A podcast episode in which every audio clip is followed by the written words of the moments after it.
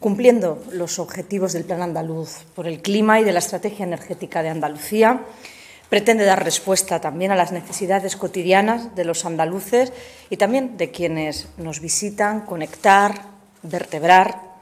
adaptar estrategias y actuaciones a realizar con ese objetivo de 2030 en materia de infraestructura de transporte, de transporte público, de movilidad regional y metropolitana, también de innovación